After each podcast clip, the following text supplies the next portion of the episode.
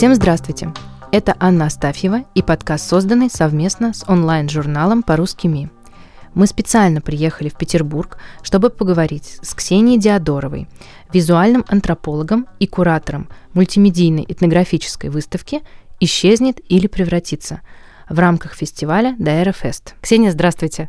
Здравствуйте, Анна. Расскажите нам для начала о выставке и ее концепте. Выставка называет «Исчезнет или превратится», и я, наверное, чтобы рассказать о ней, сразу вам небольшой вопрос адресую. Когда вы услышали первый раз это название, у вас были какие-то ассоциации?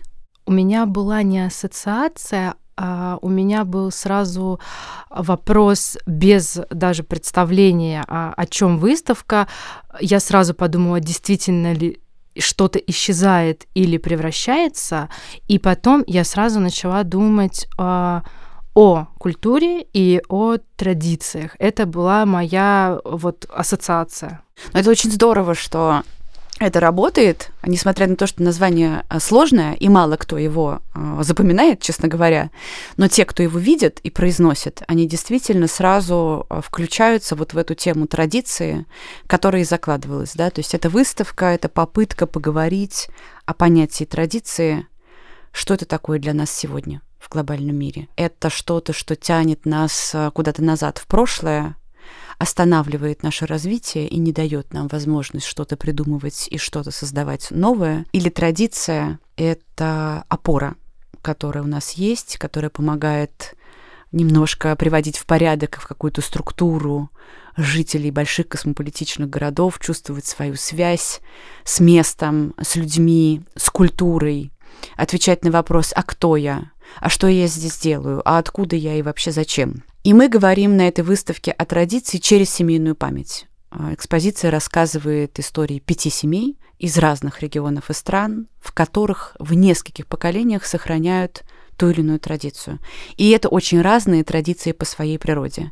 В случае с Узбекистаном и керамическим ремеслом это больше мы говорим о традиции действительно как о каноне, где вот все как да, даже толщинка э, чаши кверху, а с, с, с верхнего краешка должна быть определенной толщины, да, а, есть 146 канонических форм, есть определенные орнаменты, которые нужно использовать а, в определенных сочетаниях и цветовых соотношениях отношениях, есть определенная символика и так далее. Или мы, переносясь а, в Турцию и семью, которые являются потомками кочевников-пастухов, где традиция уже ушла, уже нет кочевников, они осели, остались пастухи, но они а, несут и продолжают как бы, да, а, сохранять эту профессию, с одной стороны. И мы видим там молодую совершенно девушку Сэру, которая придумывает совершенно новую форму и интерпретацию прочтения вот этой традиции кочевника а, и знания этого человека о природе. И она говорит о том, что кочевник, как человек, который жил не просто в тесной близости с природой, а в зависимости от природы, он обладал очень точным, ясным и глубоким знанием а, о окружающем мире, животном и растительном. И она несет это знание в современной профессии ландшафтного архитектора и выбирает осознанно эту профессию. И она становится первым человеком в своей семье, кто уезжает из деревни, получает высшее образование и становится вот а, как бы продолжателем, вроде как этого знания, ее дед был, а, прадед был целителем, и бабушка была, а, собственно, кочевником, и она несет вот это знание продолжает его, и это очень круто. И вот как бы на выставке в разных частях мы смотрим на совершенно разные проявления, как сохраняется это знание или дело, как оно передается, как формируется отношение к нему. И при этом сама экспозиция, она сделана с очень современной сценографией.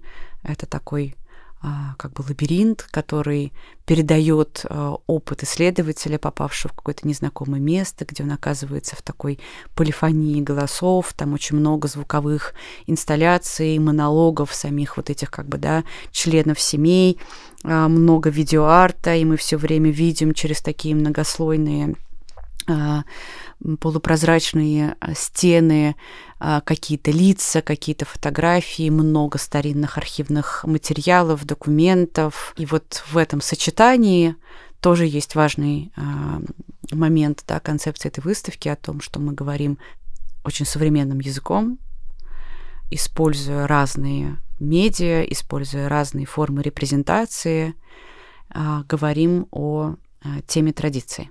Выставка подготовлена на основе а, ваших материалов из экспедиции. А скажите, вот вы когда едете в экспедицию, вы уже знаете тему, а, с которой вы будете работать на непосредственно выставке?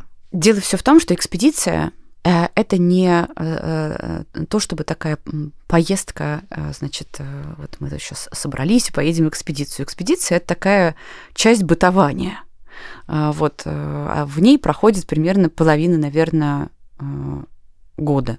Мы действительно как-то много перемещаемся, мы часто возвращаемся в одни и те же места, в одни и те же семьи, иногда просто так. Ты можешь приехать, вот, например, к семье Нурзулаевых, которые занимаются а, керамикой в восьмом поколении. А, я часто приезжаю без всякой исследовательской задачи, я просто приезжаю с ними побыть, потому что мы уже давно дружим. Или посидеть за гончарным кругом. Я приезжала как-то на неделю, просто по 12 часов сидела, пыталась чему-то научиться. Не очень получилось. Но одновременно из этого не очень получилось. Родился полевой дневник такой страдальческий, эм, в котором я описывала как раз то, что у меня ничего не получалось, э, и какие советы давали мне мастера. И из этого дневника потом родился монолог, который мы сейчас слышим в экспозиции. Э, поэтому, наверное, э, поле исследовательское, оно непрерывно, оно не фрагментарно, и все равно оно, да, наверное, оно очень долгосрочно, ты годами ездишь в одни и те же семьи, и с разных сторон, но все равно, наверное, вокруг какого-то одного тематического спектра собираешь этот материал. Поэтому действительно тема перед выставкой рождается непосредственно перед фестивалем, когда задумывается новый фестиваль, а, когда готовится новый фестиваль, есть задача придумать эту тему для выставки. Вообще изначальная идея этих а, экспозиций к фестивалю была в том, чтобы доставать из наших исследовательских огромных сундуков те материалы, которые там копятся, лежат, и зачастую их никто не видит. И вот идея была в том, чтобы, когда мы выбираем тему, в том числе в эту тему, собирать иногда очень старые материалы, которые уже давно были собраны, а, актуализировать и поднять зачастую материалы, которые принадлежат другим исследователям или каким-то институтам, фольклористам в разных регионах, которых никто никогда не слышал, потому что они где-то там в архиве. И таким образом появление темы, оно э, задает какой-то фокус и какую-то вот эту призму для э, сборки этой выставки. Вот, поэтому тема, а тема рождается как размышление о том, а, а, а что, о чем сегодня вообще важно разговаривать. И существенно, что тема а, не связана, тема выставки никогда не связана напрямую с Востоком. Тема выставка связана с какими-то очень общечеловеческими понятиями. В прошлом году мы говорили о звуке и тишине, и вообще феномене да, звука и тишины. В этом году мы говорим о традиции и о семейной памяти, мы говорим о связях, которые нас удерживают э, в, в, в этой жизни, да, и не дают нам почувствовать себя как э, оторванный листик. И через эту тему мы уже начинаем собирать то, что было в нашей исследовательской практике, и в том числе готовимся к каким-то новым экспедициям, потому что, конечно, тема семей, в которых в нескольких поколениях сохраняют традиции, это не самая очевидная а, история, с которой ты столкнешься в любом месте. Такие семьи а, нужно а, повстречать, поискать, а, и, и главное, что еще очень важно — чтобы и эта семья хотела этим поделиться. Потому что на этой экспозиции мы видим опыт современников, и мы видим историю семейной памяти людей, которые вот они, они живут рядом с нами. И вот эта способность, щедрость и доверие, с которыми люди делятся своим реальным куском жизни, никогда это не историческая выставка, на которой все давно передохли и всем все равно. Это реальные люди, которые достают фрагмент своей жизни и соглашаются им поделиться. И в этом смысле а, я стараюсь на всех кураторских экскурсиях передать эту мысль о том, что мы очень должны испытывать такую как бы да, великую благодарность за то доверие, которое оказывают люди, поделившиеся своей семейной памятью, иногда очень э, переживательными такими как бы да, волнительными историями. Получается, что выставка — это такой стык антропологии и искусства? Да, я бы сказала, что э, эта выставка, с одной стороны, э, это антропология, с другой стороны, это художественная практика, и вот они как бы где-то на границе соединяются, и получается такая междисциплинарная э, выставка, в которой, с одной стороны, есть э, образ, есть э, художественная сценография, есть э, метафора, потому что на этой выставке нет а, открытого текста. Есть образ, через который мы пытаемся погрузить зрителя в состояние, когда он переживает, что как будто бы он находится и застает реальный эпизод из жизни этой семьи и той культуры, и той традиции, которую они сохраняют. Говоря об отношении, например, человека к животному, к козе, а, а, в сцене за год исчезает память о тропинке, мы говорим об отношении человека к животному через эм, карточки с именами коз и объяснением, почему коз в стаде назвали именно так, потому что действительно меня поразило, что э, каждой козе в огромном стаде дается имя от рождения, оно дается по каким-то внешним признакам и чертам характера, коза за год привыкает к этому имени, начинает на него откликаться, и когда ты все это слышишь вот в этом глобальном мире, а, тебя это очень трогает, и ты сначала даже не понимаешь, а, а как так? И действительно, ты там общаешься с семьями пастухов, для которых животное больше, чем человек, и которые относятся с невероятным трепетом к этому животному, и пастух Мустафа говорит, что потому как шевелится челюсть козы, он знает, когда она будет рожать, а, почему она плохо ест и что у нее болит. И вот это как бы, да, трепетность, и вот эта внимательность, и эта включенность их вот в свою, да, тоже знание, как бы свою культуру, мы пытаемся там передать, да, через кусочки шерсти, из которых сделана световая инсталляция, которую можно трогать и буквально, ну, не погладить, конечно, козу, хотя очень хотелось при, привести козу на выставку, чтобы у всех была возможность этого какого-то тактильного взаимодействия с животным. Но вот я привезла от семьи Мустафы э, целый огромный мешок этой шерсти.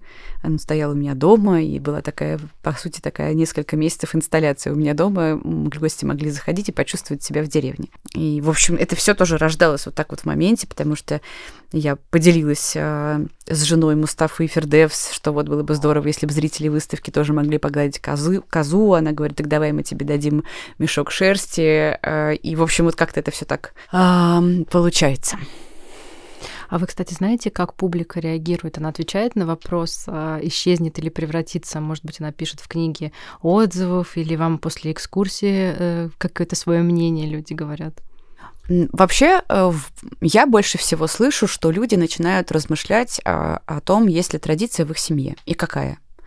И достаточно часто э, с грустью.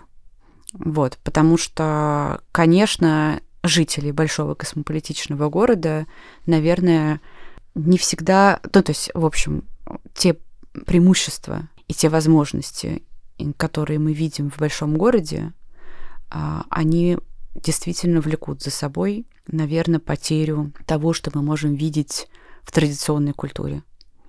Но интересно то, что ведь ритуал или традиция могут быть созданы. есть примеры в разных художественных проектах, э, социальных проектах, когда традиция создается заново или ритуал привносится в культуру и дает ей ту пользу, которую должен давать, например, ритуал или традиция, когда то, что это выявляет идентичность у людей, это дает им возможность почувствовать связь с местом, с сообществом, а, чувствовать свою принадлежность, а, а, ощущать какое-то свое предназначение, свой характер и многие другие вещи, которые важны для любого а, человека. И для жителя большого города а, точно так же. И, в общем, поэтому, наверное, мы любим путешествовать, потому что рассматривая проявление какой-то другой культуры, которая в контрасте всегда более заметна, мы начинаем думать в том числе и о своих каких-то таких проявлениях и чертах и искать их. И эта выставка и ее тема, они поэтому и появились, потому что, наверное, они зате... мы за... хотели затеять этот диалог да, о том, у кого какие традиции. Если бы мы хотели придумать ритуал, то какой ритуал бы мы придумали и в чем бы он проявлялся? А есть ли связь между темами предыдущих выставок, э, да, предыдущих выставок с темой, которая есть сейчас, или будет ли связь э, будущей предстоящей выставки с той темой, которая сейчас? Про будущую выставку есть уже идея, но я не буду пока ее озвучивать, потому что, во-первых, может быть, еще не она будет реализована, а во-вторых, не хочется испортить сюрприз. Связь э, ну, связь, наверное, лишь в том, что, делая выставку в рамках фестиваля искусств Востока, мы на самом деле делаем выставку о людях. И интересно то, что то есть человек устроен таким образом, что он всегда видит и откликается на то, в чем есть отражение его самого. И когда мы задаемся вопросом, а что меня сегодня волнует? Вот встаешь утром перед зеркалом, и на самом деле нас волнуют очень похожие вещи – и мне кажется, что именно эти очень простые, понятные, человеческие, но зачастую очень сложные, да, а, и нерешаемые иногда вопросы, а, про них надо говорить. И язык а, вот этот образный и художественный, он выбирается не для того, чтобы создать предмет искусства – а, есть такое у меня ощущение, что язык искусства — это язык этики. Потому что та образность и та контекстность и та открытость, которая характерна для художественного языка, позволяет всем людям подумать о чем-то своем и сказать что-то свое. Как героям этой экспозиции, так и зрителям потому что открытое произведение, оно предполагает интерпретацию, оно предполагает вот этот поиск э, рифмы внутри себя, оно предполагает наслаждение как какой-то эстетикой, да, и поэтикой. И вот в этом наслаждении эстетикой и поэтикой ты чувствуешь себя более комфортно, чем когда мы используем социальную практику и менее уязвимо. Потому что эстетика красота, наслаждение красотой. Это важное тоже стремление, наверное, да, человека, и это важное, э, и это то, что можно подарить вместе с разговором о серьезных и иногда болезненных темах. Мы поговорили про осознание э, публики, какие они получают от выставки. А что вы можете сказать о а, критике в отношении выставки? Есть ли критика, как вы ее прорабатываете? Я думаю, что критики полно. Честно скажу, что для меня, до меня э, не доходит много какой-то критики со стороны э, зрителей. А, вот, который приходит на выставку и уходит с нее с какими-то... Есть, я знаю, что есть критические замечания, которые связаны с тем, что там очень много полифонии, такая какофония звуковая, и есть э, люди, которые эм, некомфортно себя чувствуют. Я недавно, как раз, когда у нас э, были кинодни, 18-19 ноября вместе вот с э, фестивалем документального кино «Докер», а, мы сделали программу, которая очень... программу фильмов, которые подготовили, да, а, выбрали из их архивов фильмы, которые рифмуются вот а, с нашими темами, темами семьи, традиции, ремесла, вот этого конфликта, который вызывает это слово традиция внутри семьи или наоборот не вызывает. И там был фильм из Китая «Пастух», невероятно красивый сделанный, очень тонкий, очень тихий, практически пустой. Там практически не было никаких бесед между героями. Мы просто как будто бы созерцали их бытовую жизнь. В этом смысле, с точки зрения подхода, этот фильм был очень близок к выставке, потому что на выставке тоже есть а, этот подход а, такого молчаливого, медленного созерцания кусочка бытовой повседневности какой-то, да, а, людей. И вот, когда мы стали размышлять уже во время дискуссии об этом фильме, я вспомнила о китайском трактате о живописи, где Ли Жихуа говорил о том, что передать неочертанное, непонятное, нехарактерное требует от художника великого мастерства. Вот эти межсезонья и полутона и неопределенные состояния. Но еще оно требует определенного состояния души, и что душе в неопределенности и в такой медленной, неочерченной реальности будет непросто. И зависит это все, насколько она открыта а, объятием Бога. И вот мне кажется, что та медленность и какая-то какофония, которая есть на выставке, она действительно может быть некомфортна для зрителей. Хотя э, я знаю, что даже детям очень нравится, и очень многие семьи приходят с детьми и прям там подолгу зависают. А есть люди, которые приходят, проводят три часа и потом возвращаются снова, и действительно а, эта какофония, она все-таки нужна была именно для того, чтобы создать абсолютное ощущение присутствия. Когда ты ходишь по городу, ты слышишь какофонию, когда ты слышишь в деревне, в доме, вот, вот наш сейчас с вами состояние, когда мы сидим в студии звукозаписи, это исключительный случай, это идеальная картинка. А здесь мы показываем не идеальную, вот эту не причесанную, как бы, да, а, сцену из жизни. Поэтому какофония. Вот. А что касается другой критики, к сожалению, до меня не доходит, а, но я думаю, что... А, нет, была недавно одна женщина, пришла и тоже задала вопрос на ресепшене, меня не было. Но она задала вопрос администратору, а почему о Востоке, почему не делаете а, а, там о России, хотя две главы из экспозиции посвящены, по сути, Татарстану и Дагестану. И администратор наш сказала ей, ну а как же так, вот это же тоже часть России. А женщина сказала, ну нет, ну я имею в виду про славян. Почему не делаете про славян? А, ну, в общем, такой как бы забавный диалог. А, и, наверное, есть, может быть, вопрос у людей, да, почему фестиваль о Востоке, как выбираются эти регионы, почему именно они. Здесь тоже есть ответ на вопрос, что в этой экспозиции мы, конечно, не рассказываем историю культур регионов или народов. Мы рассказываем историю о какой-то части любой человеческой универсальной жизни, в данном случае, да, о какой-то семейной памяти, а, но рассказываем через культуру а, людей, которые живут на Востоке, в том числе в России, восточная часть, Восток внутри России, да, как называлась наша а, научная конференция.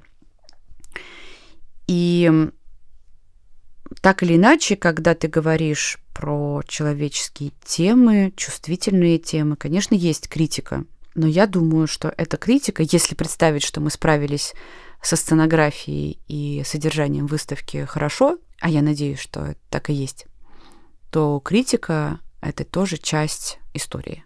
Потому что то, как реагируют люди, даже если они реагируют враждебно или в них появляется вопрос о наследии или о том, что, не знаю, традиция — это архаика, она мешает развитию, она разрушает современное мышление, или какая-то критика, например, о том, что а мы показываем, не знаю, делаем акцент, например, не на современной какой-то части э, культуры, а на ремеслах, тем самым как-то романтизируем или экзотизируем эту часть жизни. Такая критика, наверное, тоже может быть, и она показывает срез этого, этой темы и срез того, что э, думают, о чем размышляют люди. И, в общем-то, в этом есть ценность, да, потому что нет, нет ведь такого, что мы что-то такое свое рассказали, э, и все должны уйти с одинаковым посланием. Мы вообще, в принципе, ничего не рассказали. Мы старались создать такой как бы мир, да, почему сцены называется, каждая глава называется сцена. Мы созда... пытались создать такую кусочек вот этой художественной, осмысленной, но реальности, чтобы в этом состоянии зритель как бы о чем-то стал размышлять. Даже если он размышляет о чем-то критически, это тоже классно. Я недавно на какой-то, кажется, конференции я совершенно не помню, какая была конференция, и не помню, кто выступал. Точно как девушка была. И мне врезались э, в память ее слова. Есть такая традиция отрицать традицию. Это к вопросу про то, что даже такая, даже просто традиция как термин для кого-то, наверное, в кругу антропологов сейчас иногда расценивается как э, эксплуатация а, какого-то архаичного образа и это я говорю к критике, к тому, что даже просто такое понятие, как традиция, может э, являться объектом для критики. Да, конечно, и выражение традиционное общество, да, или что-то в таком ключе, мы можем воспринимать э, негативно сегодня в, вот, в какой-то актуальной исследовательской повестке.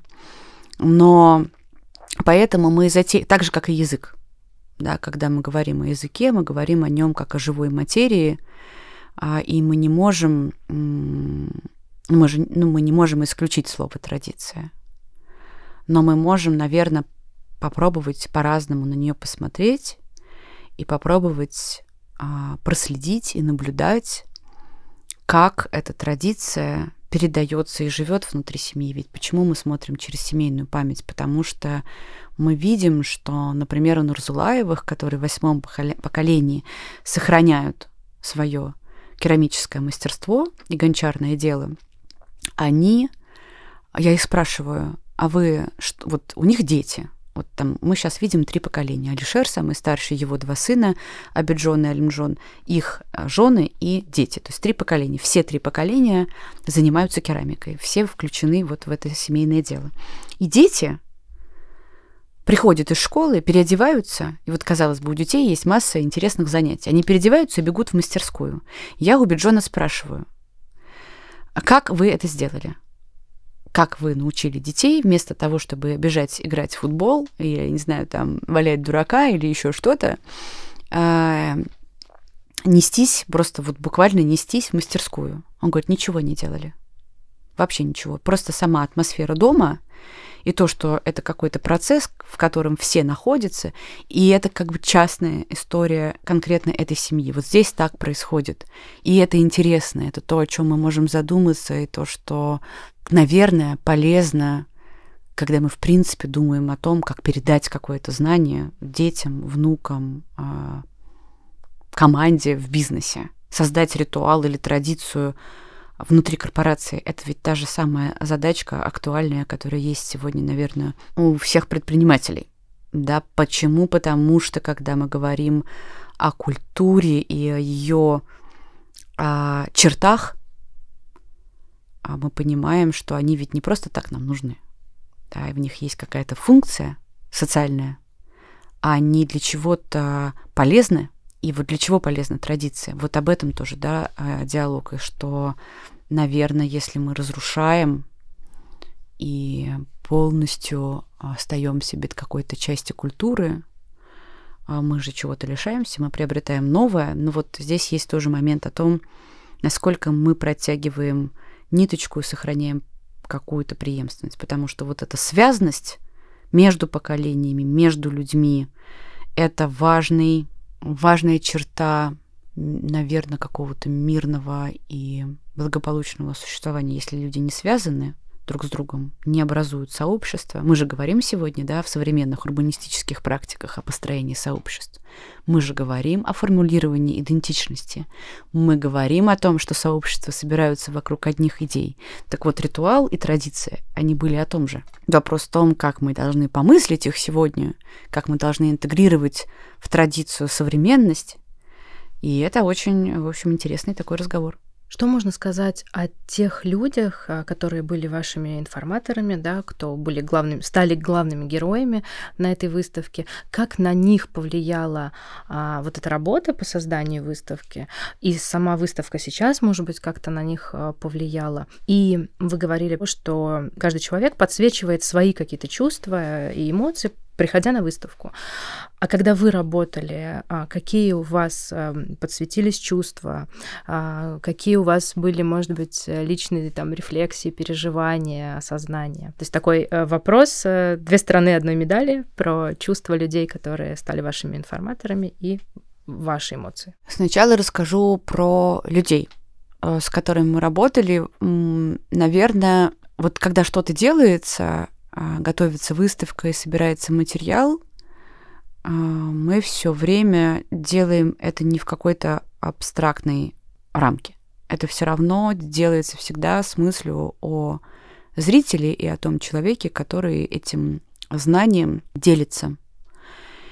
И есть, а, все равно есть сформулированная, у меня, по крайней мере, в голове, есть сформулированная мечта о том, что получит зритель, и о том, что хотелось бы, чтобы получил человек, который поделился. И иногда это получается, иногда нет. Но вот, вот я как бы называю это такой а, оборот колеса, как бы, да, когда исследователь, а, приходя в поле, а, приходя к людям, он тоже, может быть, что-то привносит в отношение к этой теме, к этому материалу.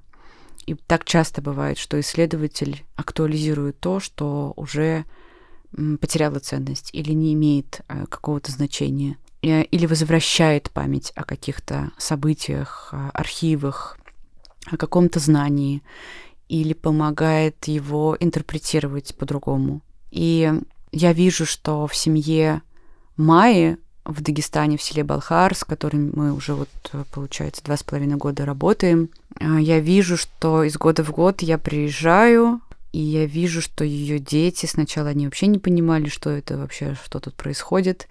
А сейчас они уже стали сами как бы интересоваться, они начали задавать мне какие-то вопросы о коллекции и вещах, своего же деда. Ну, то есть, в принципе, для них это... Они не живут в этой деревне, они живут в Махачкале, они приезжают туда, ну, условно, как на дачу, и э, Майя сохраняет эту коллекцию, сохраняет э, отношения с участницами фольклорного ансамбля «Балхар», которые были тогда девушками молодыми женщинами, когда отец был жив, а сейчас они уже пожилые, да, такие бабушки, но она продолжает их собирать, с ними петь, делать с ними какие-то записи, шить костюмы. И это ее как бы такая история. И вот э, мне все мечтается, да, что видя наше какое-то взаимодействие, и наблюдая за тем, в каких современных формах рождается разговор об этом наследии, ее дети тоже будут видеть а, какие-то актуальные для себя формы, что наследие это не что-то такое затклое, дряхлое, скучное, пыльное, лежит на веранде без стеклышек, а что оно может быть интерактивным, оно может быть а, каким-то резонирующим, оно может быть современным, оно может быть, а, оно может говорить о вполне себе живых, трепетных, актуальных, современных темах, и не обязательно даже и в деревне, а в большом городе, и все такое. И мне кажется, что этот процесс, он как-то происходит. А вот. В случае с Нарзулаевыми тоже получается, что случился какой-то поворот этого колеса, потому что, ну, во-первых, когда я работала а, у них в Геждуване, город в Узбекистане, в часе от Бухары, где они живут и работают, а, Алишер, самый старший из семьи, он, в общем, было понятно, что он не очень понимает, чем я занимаюсь и что мы вообще тут делаем. И вот потом, ну и он всегда озвучивал свою мечту а, о том, и мечту своего отца Ибудуло, о том, чтобы приехать в Петербург и прикоснуться к работам родовой линии, а, которые хранятся в закрытом хранении в Эрмитаже.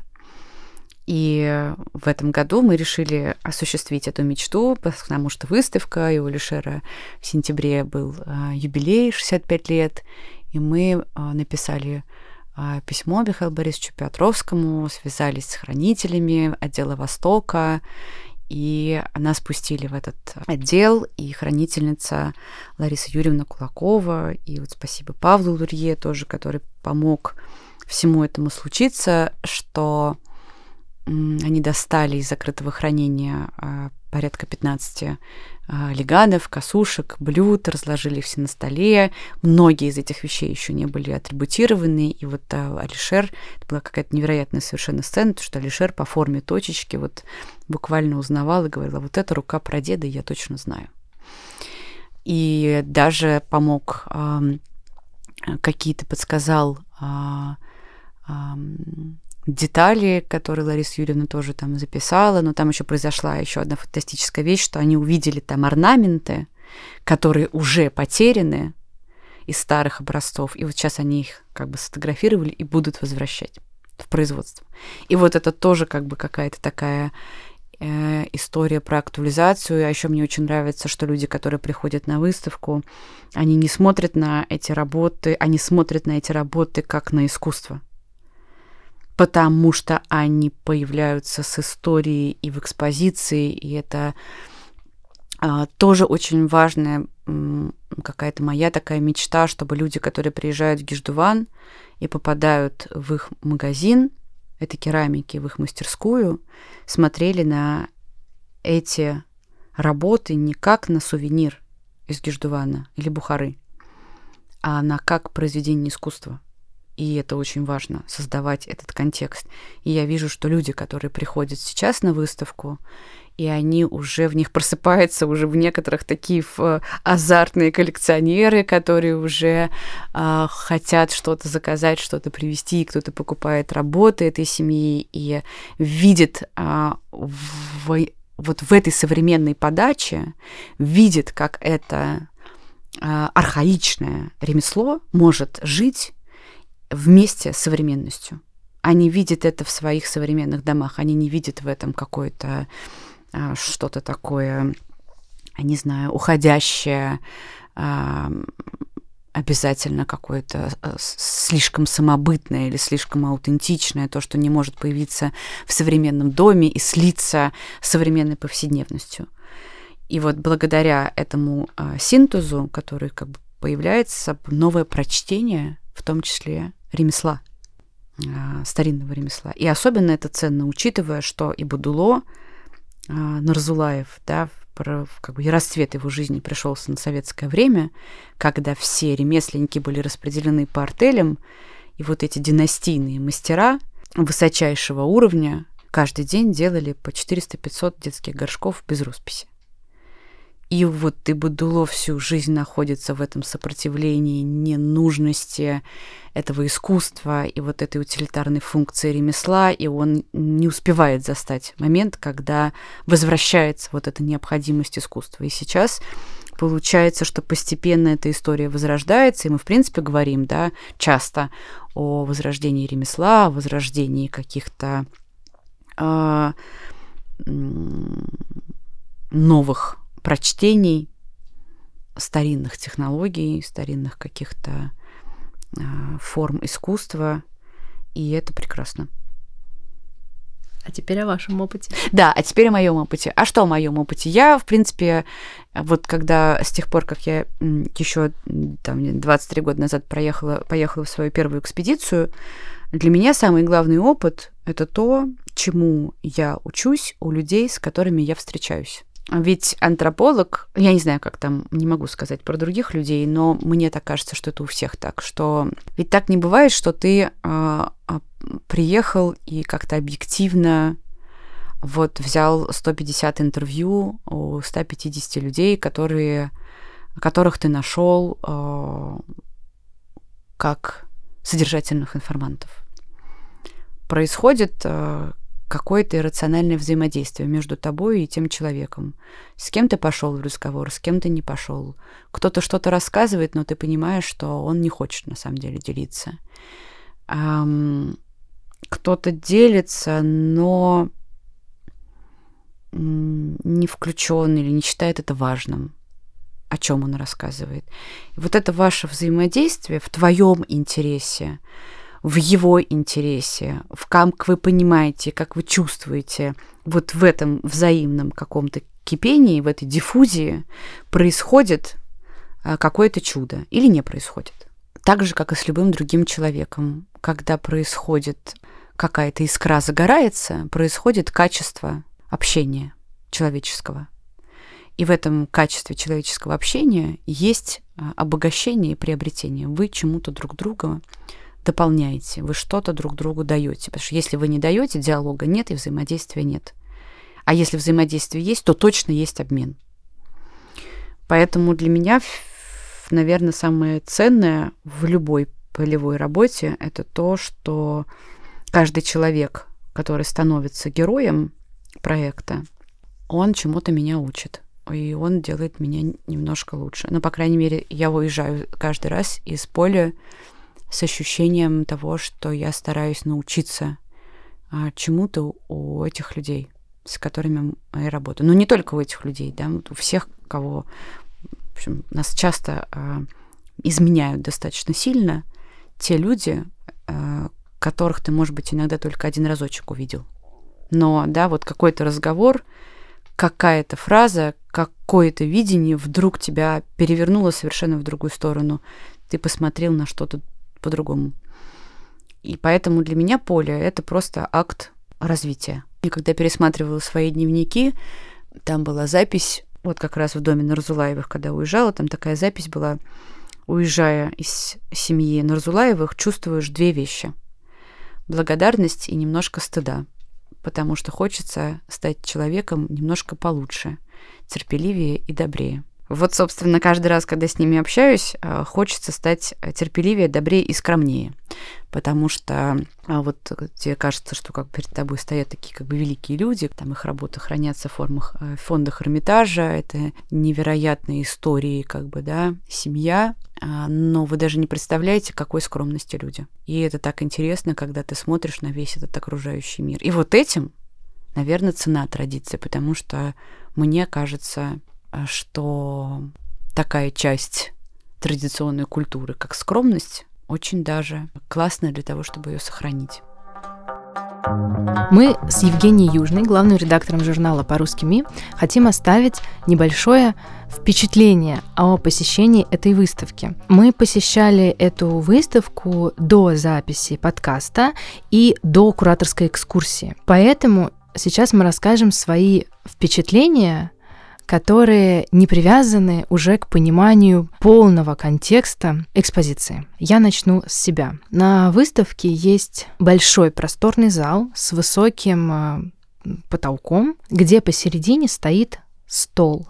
На этом столе есть яблоки, кажется, шерстяные нитки, разные сосуды, даже орехи, орехокол. И само помещение с приглушенным светом. И вот как только я вошла в этот зал, я не прочитала даже, о чем этот зал, чему он посвящен. Я испытала чувство, похожее на некое одиночество. Мне показалось, что в этом зале должно было быть много людей, наверное, представителей одной семьи, но их нет. Я испытала ощущение пустоты. И лично я для себя сделала э, вывод о своей семье, о своем семейном контакте, и мне захотелось сразу обязательно-обязательно пообщаться со всеми своими родственниками, собраться на каком-то мероприятии и никогда не испытывать вот это ощущение пустоты, которое я испытала, находясь в этом зале. И я хочу дополнить это тем, что а вы не должны испы- испытывать такие же эмоции придя на выставку или зайдя в этот зал, он совершенно, возможно, посвящен другому. Но я испытала такие чувства, и это достаточно интересно. А сейчас Евгения Южная расскажет о том, что она испытала в каком-то зале или у какого-то экспоната свои эмоции или что-то другое. Когда заходишь на выставку, то тебя ждут рассказы пяти разных совершенно семей из разных регионов, даже разных стран. И Выставка передает это все не только через визуальные образы, но и через звук. Попадая в разные залы, ты слышишь голоса разных членов семьи. Есть такое ощущение. И во втором зале расположен топчан, на который можно лечь, читать текст на экранах и слушать звуки. В какой-то момент кажется, что их слишком много. Ну, мне так показалось. ты переходишь вот эту точку неприятия и привыкаешь к этой какофонии, которая звучит вокруг. В какой-то момент даже абстрагируешься и идешь дальше по залам, слушаешь истории, читаешь их, слушаешь музыку. И в какой-то момент все эти звуки, они становятся для тебя каким-то привычным шумом, как будто ты находишься в толпе людей. Пока ты читаешь эти истории, эта толпа как будто становится не толпой чужаков, а уже каких-то конкретных личностей, может быть, даже как будто бы твоих знакомых. А потом ты выходишь, и этих звуков нет. А звуки в голове продолжают звучать. И эта выставка, она наталкивает на мысли о традициях каждой семьи. Вспоминаешь, кто был твой дед, твоя бабушка, насколько какие-то профессии или семейные обряды передаются из поколения в поколение, и что мы можем принести в нашей семье и передать нашим детям, и что мы для этого делаем. Это довольно интересная тема для размышлений, для обсуждений, и это здорово, что есть такой проект, который побуждает людей думать о таких важных вещах. Дорогие слушатели, если вы посетили эту выставку, обязательно напишите нам свои эмоции и чувства, которые возникли у вас во время или после посещения выставки.